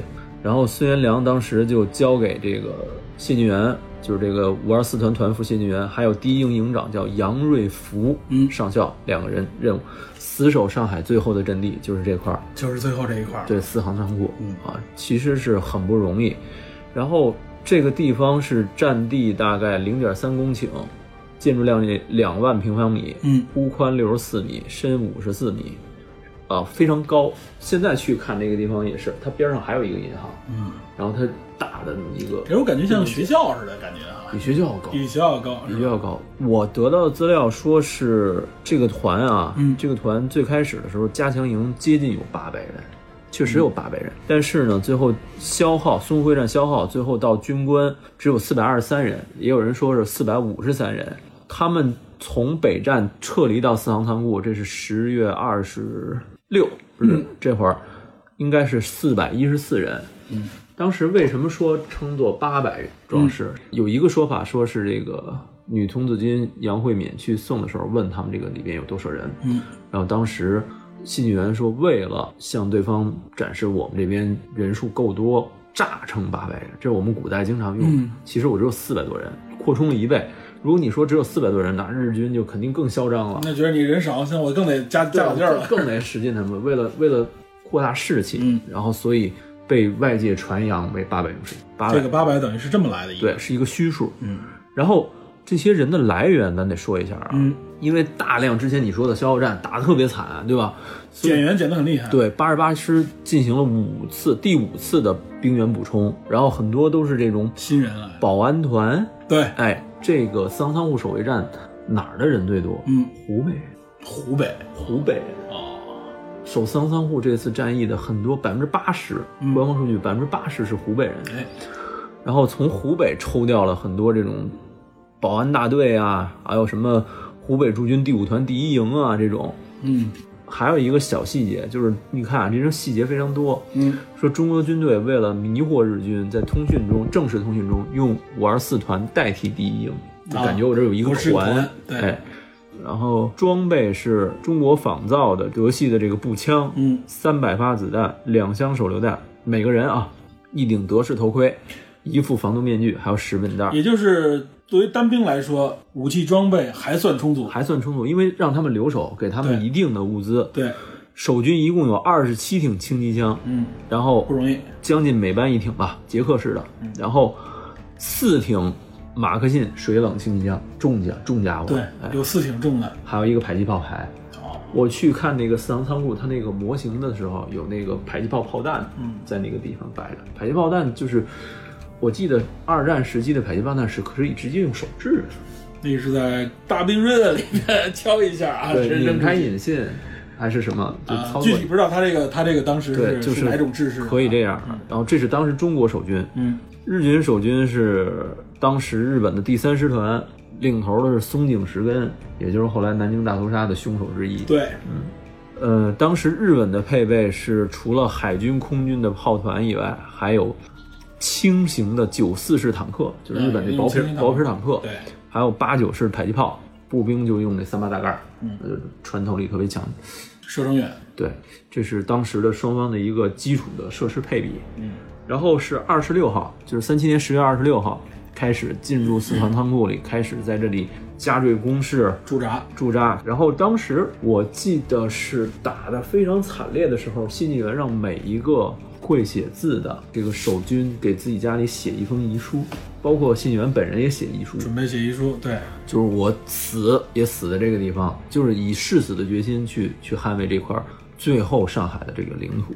说一下原话，原话就是说，本军所奉命令就是要死守四行仓库，与最后的阵地共存亡。这个四行仓库就是我们四百多人的坟墓，我们全部要死在这里，战死在这里。只要有一人在，就坚守阵地，和敌人拼死到底。这个非常非常不容易。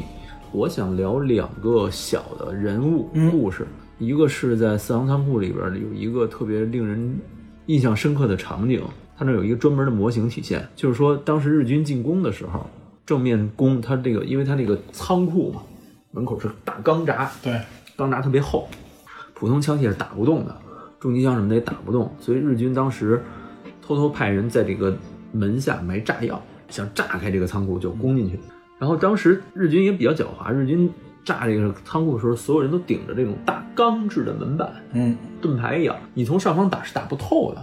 所以当时我看那个说有工程那种感觉，对对，就是工程嘛，就是工程。当时因为他那个距离非常高，当时有一个战士只有二十一岁，我没记错的话叫陈树生，嗯，陈树生身上捆绑着这个集束的手榴弹。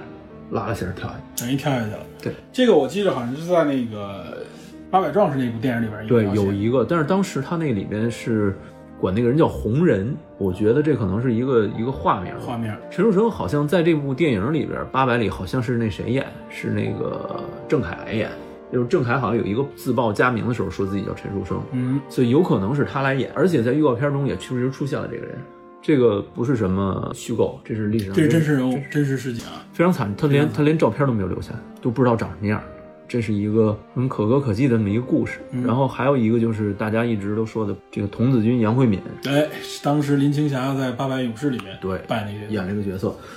呃，现在说最早的这个说法是十月二十七号的时候，杨慧敏本人有两个版本的叙述。这两个版本叙述，第一个他说的是我看到这个，因为当时四行仓库就剩最后这么一块地儿了嘛，周边都是日本日本日本的旗子已经都立起来了。对，然后啊，杨慧敏认为为什么没有中国的当时的当时的国旗青天白日旗，所以他想送一面国旗过去。然后流传最广的说法是说他把国旗绑在身上，然后游过去，游过那个苏州河过去的。但是。实际历史并不完全是这么回事儿，而且送国旗其实有两次哦，有两次，杨慧敏确实是送过一面旗帜，当时他带了一面旗帜过去，但是他不是由苏州河过去的。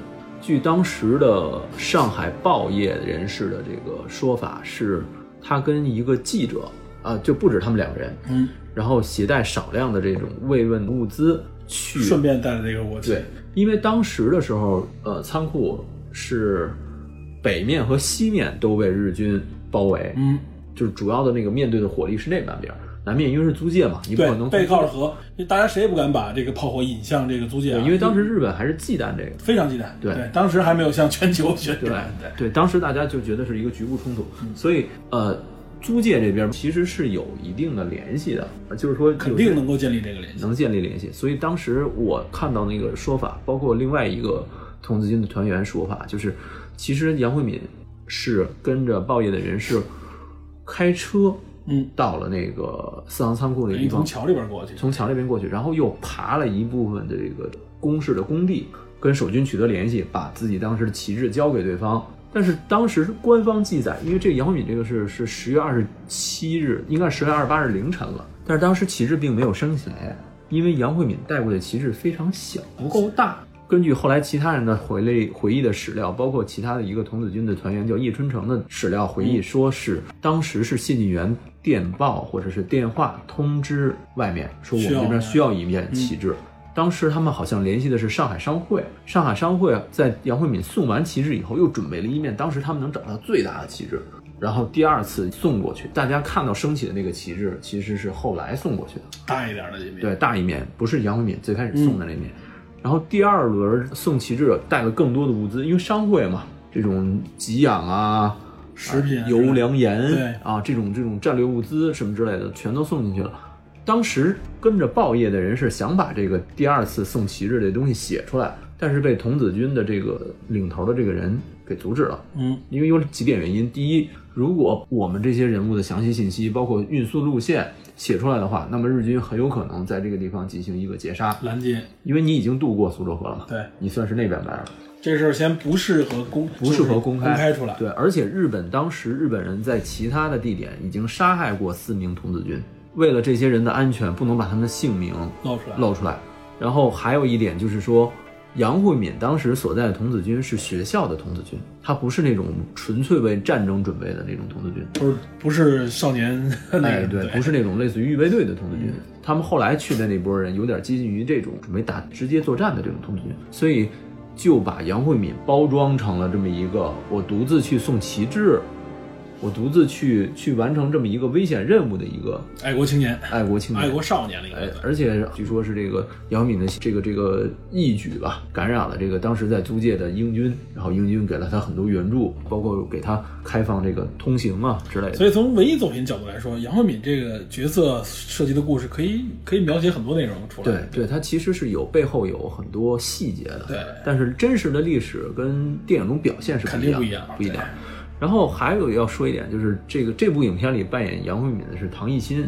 如果了解这个流行的这个，不太了解什么的话，而我本人对她扮演杨慧敏是非常不满的哦，因为林青霞在前。对啊，林青霞在前面真的是，那是林青霞，林青霞当时也是十七岁，刚刚成名，她也是林青霞，非常惊艳啊。那个那个感觉和那个状态是完全不同的。林青霞一直有股英气在身上，但是。唐艺昕身上是看不到这种灵气的，他只是有一种倔强，所以看到时候看化妆、化妆和拍摄的角度吧。我看了他几个预告镜头，镜头就觉得确实有这个人，肯定是会出来，是吧？对他，他绝对会出来。对啊，就是预告片里起码出来了啊，他扮演的这个杨慧敏，但是我觉得很难让我。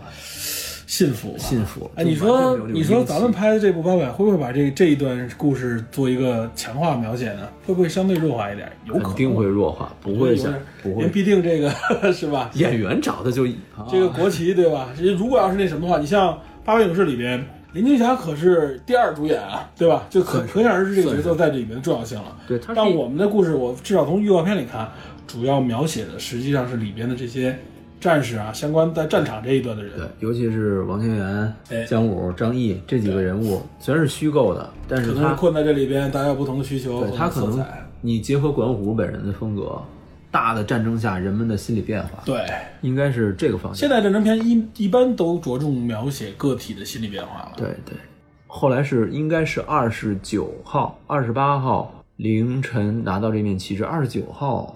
也不是二十八号下午才升起这面旗帜，嗯，鼓舞士气。对啊，日军当时其实想往里呃轰炸或者什么之类，但是忌惮。因为离个租界太近，对，所以这个炮弹投弹的话啊，弄不好就扔到河对岸的。对，所以所以这块就是重武器不在这里面过多发挥，没敢直接那么大规模的轰炸这个建筑，因为这个建筑就把在那个岸边，对，就在岸边把着河，所以这也是它一个微妙的地方。哎，对，那边是租界，大家也明白这个场合，所以那边就围满了群众啊，然后包括像国外的一些媒体啊，外国人在这围观。这边就是战火啊，就很微妙、很奇怪的一个对场现实场景。管虎描写就是说，这是一个人类历史上第一次，你可以直接喝着咖啡看这看那边开枪杀人的这么一个战争场面。对，这个是很诡异，非常诡异。嗯，这也说明当时的这种特殊的历史环境啊，特殊的地理环境，租界是吧？对吧？当时日本还是非常忌惮的嘛。对。但后来二战正式爆发之后，对吧？三九年之后，嗯，就不一样了。当时守军最开始在这，大家就不知道这堆部队是在这为什么打起来，好像就跟日本打起来了。但是由这个送旗帜，包括这种加强外界联系，还有一些给养这些事情以后，呃，整个商会和中国的民众就被这种八十八师这个守军的这个坚强意志、坚强意志所影响，对，啊就在这里鼓励嘛。对，最开始是冷漠旁观，反正我在工租界你也打不过来。对，到后来就认为我操，这是给我们中国人长脸了。对，这是为我们中国而战嘛？对，很不容易，很不容易。杨慧敏当时就是问这个谢向谢晋元索要所有守军的名册，想告诉全国嘛。但是迷惑日军也不想让他失望，谢晋元就说了一个八百人，八百人，对，而且是伪造了一份名册出来。这是八百勇士的一个由来。对啊，我估计这次这个整个影片表现的也会比较惨烈吧，正面惨烈，对，正面惨烈，而且我觉得可能会着重描写一些呃。个体在这战争面前的一些心理变化。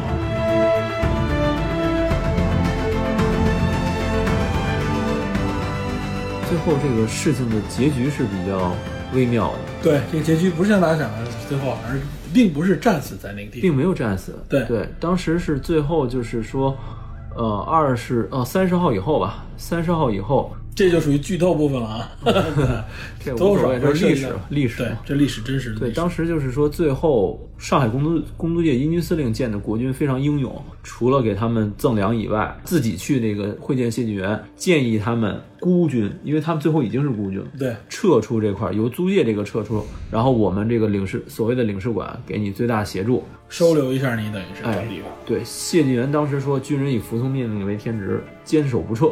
就算撤，也得有蒋委员长的命令。后来使节层层外交关系，让他们因为所谓人道主义嘛，因为你在最后就是拼到死。对，所以让他们从工资界开始慢慢慢慢的撤离，得到了这个蒋委员长的这个命令。哎，对，这里有一个特别小的细节啊，当时松井石根向对外表示允许中国守军撤退，说白了就是我给你网开一面，哎，我不我不想再在你这耗时间了，你可以走。对，但是。结果事后马上就反悔，还开冷枪。我记得那里边好像还有开冷枪。然后英军当时的这个军官，我不管你抗议，还确实是站在警戒线上，架着机枪，以防有万一有人追过来，对吧？但是这些这个守军三百七十七十六人的小分队通过这个桥撤入工租界以后，没过多久，途中啊还被日军打伤，没过多久就被收归这个收编的。所有的武器，然后被困在一个营里，学校里边吧？对，呃，是类似一个学校的地方，然后就一直在这里。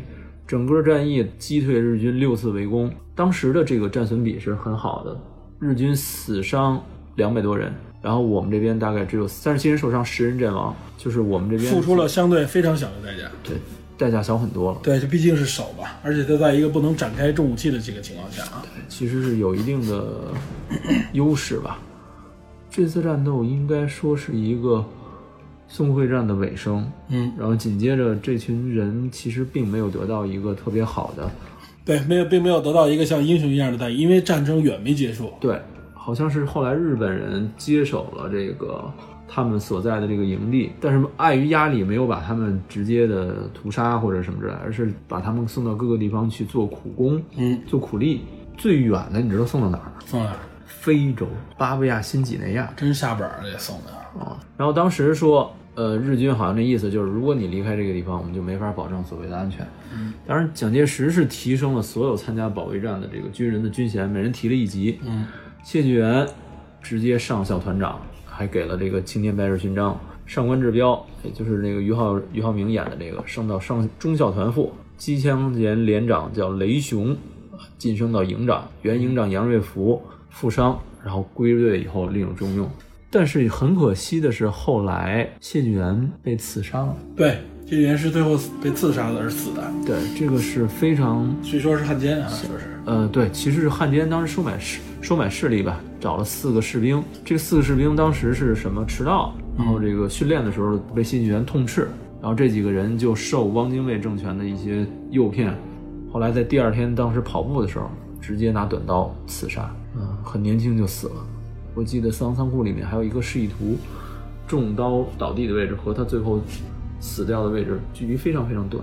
啊，等于这人就很快就不行了，对，很很令人唏嘘啊，没死在正面战场，没有死在敌人的子弹之下啊，反而死在了汉奸手里，对，被自己人啊利用汉奸干掉，这个确实很令人唏嘘，很憋屈。这就是四行仓库这边的一个大概的流程，对，大概的流程。聊的比较粗糙，对，因为。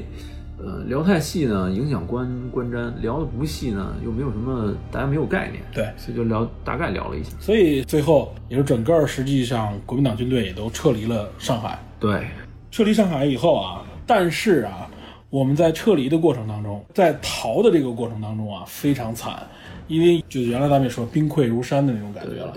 这个逃的过程当中就慌不择路了，有点，嗯，甚至前面的部队啊，在逃跑的时候，听说日本人会追杀，就在路上过河的时候把桥过去以后就炸掉了。炸掉以后，后面撤离的部队到这儿以后，桥都没有了，知道吧？遇到这种情况，而且我们在这些水网地区，对，而且我们在这些水网地区啊。在这地方，实际上之前是有筹备的，是建造了很大一片工事。但是据说有的团队到这儿以后，当地的这些管理这些工事的一些当地或者是民兵组织也好，或者说当地的一些组织啊，连钥匙就人都逃跑了，钥匙都找不着，这个仓库的门都打不开，无论是军械还是物资都得不到补给，很多碉堡连进都进不去。最后没有人去守这些防御措施，就继续往后撤。等于这些措施虽然之前在这已经布阵了，但一点作用都没起。这个东西没有起到任何阻断日军行进速度的作用，所以日军长驱直入，由东向西，直接就奔着南京去了。后边就引发了非常惨的南京大屠杀。对，整个日军就就丧失人性啊，就是就像野兽一样。当时是因为有很多原因吧，一是淞沪会战打得非常惨，打得惨，然后这个日军想报复。发泄，而且本身我跟你说，确实是这帮侵略者啊，身上是带有了一种就是无法掩饰的兽性，知道吧？这些人是确实是如此，不用有任何这个怜悯之心，尤其是日本人，对，尤其日本人，而且他这个兽性一旦一旦被释放出来，本身就是在一个变态的管理方式之下释放出来，那个东西就是太可怕。而且而且当时是南京是国民政府的首都嘛，对啊，这个国民党的这个政治中心，他们屠城也是想。啊，利用这种方式来来恐震慑，对恐怖的震慑，震慑所谓的当时的抗日的这个中国人民吧。当时我觉得这个，我不知道日本人脑回路是怎么回事啊？你这么干，那不更激起人们的反抗意识？肯定是这样。但是我跟你说，这少壮派这些军人们，这些野兽们的控制，你想，这肯定就是一个失控的地方嘛。对，所以这都是反人类罪。最后审判他们的时候的这些啊战犯们犯下的重罪，还是判轻。最后信息啊，这个八百壮士啊，最后一名幸存士兵叫杨养正，二零一零年十二月十六日去世去世啊，享年九十六岁。在哪？在解放军医院，在中国人民解放军第三军医大学附属新桥医院逝世，九十六岁。这是最后一个能确认的确认的一个战士，等于这些人全部都不在了。嗯，还说有一个叫找到一个叫杨根奎的一个人，但是身份没有确认啊。但是这些都是我们的前辈，对哦，先烈，看是先烈吧？对对。我们说了很多这个历史，包括大宏观的历史，我们也能看到啊，这个里边其实从大的政治也好，国际角力的这个角度也好，和我们个体看到的一些事情确实不太一样。嗯。在这种大的这种角力状态下，它有些战略、有些方向的一种改变，嗯，它是有内部实际上是有它自己的需求的。对，我们从个体的角度来说呢，我们当然就是最直接的就是抗日，最直接的就是把他们赶出中国，对吧？但是从宏观的角度来说，你如果不采取蚕食，而采取鲸吞的方式，最后你肯定吃不了，反而会把自己撑死，然后？就是这样的一个结果。后边紧接着就是几场大战了，所以我们也能看到这个国民党军队在这方面付出的这个代价也是相当巨大的，对吧？就是长沙保卫战、玉湘桂战役，对，然后几个几个会战嘛，而且淞沪会战被评为说实际上是整个这个抗日战争历史当中啊最惨烈、最巨大的一场战役，后边的都没有这个这么惨烈、这么大了，知道吧？最后我想说几点什么呢？就是最后谈一谈这个所谓的战争责任啊，嗯，或者战后责任这种问题，审判这些战犯这是理所应当的，对吧？石原莞尔实际上等于是没有受到这种甲级战犯的审判啊，当时他并没有被列为甲级战犯，据说这个家伙还不服，知道吧？还觉得哎，我怎么没有成为甲级战犯？后来就是据据说抑郁寡欢，在家里边天天玩刀，结果不小心把自己。弄伤，弄得还很还很关键的部位，知道吗？是吗？把睾丸给给哎呦给切了，然后最后他就因为这个切了以后啊，导致这个病症，最后死暴毙在家，知道吗？等于是也也算是活该，也算是活该，没错。这个他实际上是九一八就是他策划的嘛？你想啊，我们说日本的这个为什么我们到直到现在啊还在要求强烈要求日本去道歉啊？为这个战争，日本一直没有明确的为二战的这个责任而道歉。它只是一个所谓的局部吧，对，局部偶尔有些偶尔见，对有致歉啊，但他们并没有整个的这个明确的道歉啊。就说到这个责任的时候啊，日本实际上啊，从上个世纪的九十年代开始，嗯，也就是从冷战结束之后啊，日本的这个社会里面确实浮现出了一种就是对这段历史的反向的反思，或者说是叫做推翻之前的这种啊所谓承认自己的错误，承认自己的这个侵略。包括有修改教科书之类这种行为，我们知道他们的所谓的右翼的一些极端势力啊，慢慢的抬头，因为整个冷战格局变了嘛。对，包括像日本的有一些历史学家研究近代史，非常明确的说这个日本的责任在哪里，日本的问题在什么地方。嗯，但也有一种理论说说说出一种大而化之的一种语言，就是说日本责任是谁的责任呢？是我们全民的责任，知道吧？这种话听上去好像很诚恳，是说所有人都有罪。但我是觉得这种话实际上是一种对对责任的逃避。哎，所有人都有罪，就意味着所有人都没罪，所有人都无罪，没有具体的某个人啊。对，所以我们这里要明确的，我们从所谓的抗日也好，或者说我们对日本的这个正视问题的正视，我们也要说啊，嗯，就是我们仇视要有仇视的目标。对我们不是所有日本人都去仇视他，这点我们我我觉得这点其实很简单的一个道理。我们应该仇视他的一些军军国主义，对吧？对一些极端势力，鼓噪战争啊，鼓噪着侵略，鼓噪着烧杀抢掠的这些人，这种人在各个国家都有。所谓的一些鹰派，所谓的一些啊，对吧？鼓吹战争、极右翼啊，极极端势力鼓吹战争，认为这歌甚至歌颂战争的这些人，嗯，都是我们应该防备的。对，无论他在哪个国家。更何况是在日本，对吧？我们要明确的是对这些战犯啊，对这些包括拥抱这种帝国主义的军国主义，对军国主军国主义的这些人啊，嗯，包括你像那个时候发动战争的这些少所谓的少壮派，嗯，然后他们的首相不同意，最后把首相都赐死，嗯，然后大臣不同意，大臣赐死，对吧？想要来中国跟中国谈判的人被他们拦下，你知道吧？就是你被这种极端势力控制之后，这个国家。就进入到疯狂状态了，彻底疯狂。对，而且反过来，我们要反思我们自己，我们为什么那个时候会被啊压制？为什么国力原来几十年前一百多年以前的所谓的中国、中华、中原大国，那个时候可以说 GDP 占世界第一啊，曾经一段很长一段时间，对吧？日本也对我们也很忌惮，结果当时记着吗？这个李鸿章说的就是我拖不跟他打，我们保持我们的震慑，但是我不动手，知道吗？因为他一是知道我们实力上虚的地方在哪儿，另外一个就是说，其实谁都不想打。我们保持这种威慑，反而是一种最好的、最节省的战略。但是，但是我看了一下前一阵子一个台湾学生做的一个视频啊，嗯，其实当时，呃，清末，嗯，就由北洋水师购买军铁甲舰这这个事情，包括跟欧洲这边的事情，嗯，当时的清政府已经腐败昏庸到连。战舰的具体系数都不去过问，对，对方说什么就是什么，贪污腐败在这里面非常严重，花了很多冤枉钱，最后买的是不怎么样的东西，然后回来以后也没有军需也不保养，然后里边那个炮弹里边都没有炸药之类这些事情，不是空穴来风，对，特别多，特别多。所以，所以你你看，其实最终归结到哪儿？归结到这个腐朽，嗯。啊，这条线上腐败，对，所谓腐朽腐败啊，这它等于是其实所有的问题，嗯，最严重的都是内部问题，对对吧？你内部虚弱，慢慢这个国力下降，对吧？有让别人有机可乘，对对吧？对，我们由原来一个所谓的泱泱大国，到那个时候啊，任人切割，任人欺负。日本人发现了你的弱以后，到后来几十年之后，日本人在打我们的时候，我们反过来想，我们国力明显弱于他，知道打不过啊，嗯，到到弱到这种程度。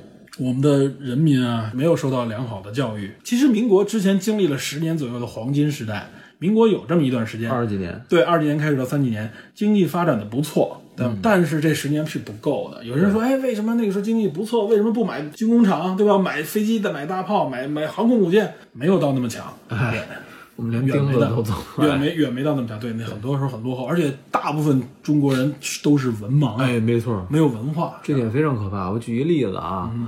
这个二战期间，嗯，美国青年当时在这个在这个战场上运物资用的是什么？汽车。嗯，首先他有汽车，对，其次他会开汽，能开汽车，那个效率和速度，嗯，跟你人肉去对去搬，那时候完全手推车，对，完全不可同日而语，对，完全不一样。然后他如果能。再有其他的一些战略素养，能够指出很多关键信息的话，嗯，那就更可怕了。对，而且空降啊，人家的这个空运啊，它空投各种各样的物资都可以。对我们这边是什么？我们这边还需要说这老百姓这个靠人送，哎，抓壮丁。对，然后我们推小推车，对吧？包括我们解放战争的时候仍然是如此。对，所以这个其实是很可怕的。对，所以我认为。强国首先强教育，你知道吧？哎，先从教育基础教育开始，大家的文化水平提高，认知水平提高，对，国力自然兴盛。对，而且我们不能只强调说这个中国必须强大，就怎么怎么样。我们只强，我们只强调某一方面是不行。哎，我们不是说只是军力啊，甚至政治势力的这种对，或者说比如说某个科技啊，哎，或者说是某种某个方向。之前的苏联已经证明了这一点，我们也说过，靠这种方式，我们国家现在训练中，我们。对外我们是不强调我们有任何威胁的，对对吧？我希望大家记住这一点，我们对外不输出战争，对吧？这也是我们强调的。所以我觉得大家就是应该记住什么？我们刚刚说了仇恨的方向，你应该有具体的方向，你应该知道什么东西值得你去仇恨，嗯，然后要知道自己为什么当时弱，当时被人打，这一点我觉得是最重要的。甚至你知道，咱们之原来也说过，网上传什么啊什么。南京大屠杀纪念日啊，三 D 什么什么贞子，五月份说马马上就是南京大屠杀纪念日，连南京大屠杀发生在哪天都不知道。谣言啊，我天！就是这种谣言，而且传的还那么多，什么人都在传。而且我看到有人说，你们我说你传这个时候，你起码应该知道，他既然说的是这个什么五月份上演什么什么电影，南京大屠杀是哪天，你知不知道？对吧？咱们起码从这个也知道，淞沪会战之后马上紧接着，那是在冬天，那是在年底啊，对，十二月份，对，不是说 这是五月份，这是我觉得这些你说出来都让人觉得可笑。你连你的国耻日你都不知道是哪天，你还去传，很容易。你传播的是什么？传播的是愚昧。你传播除了那些愚昧以外，就愚昧后面的仇恨，这些东西仇恨的方向都不对，知道吧？就是容易被某种感情情绪所裹挟，对，然后就完全失去理智。我是觉得这个是国人最应该规避的一点啊。我们要有学勇没有问题，我们也要有神勇，那是更好。对，但是我们不能有这种愚昧的愤怒。对，愚昧实际上是我们最大的敌人。从刚才说的这些战略上角度来说，你如果有更长远的角度和战略的时候，有些事情你就知道进一步近处的东西该如何处理，对，而不是变成了啊鼓噪型的各种这种只会喊打喊杀的一种方式，对吧？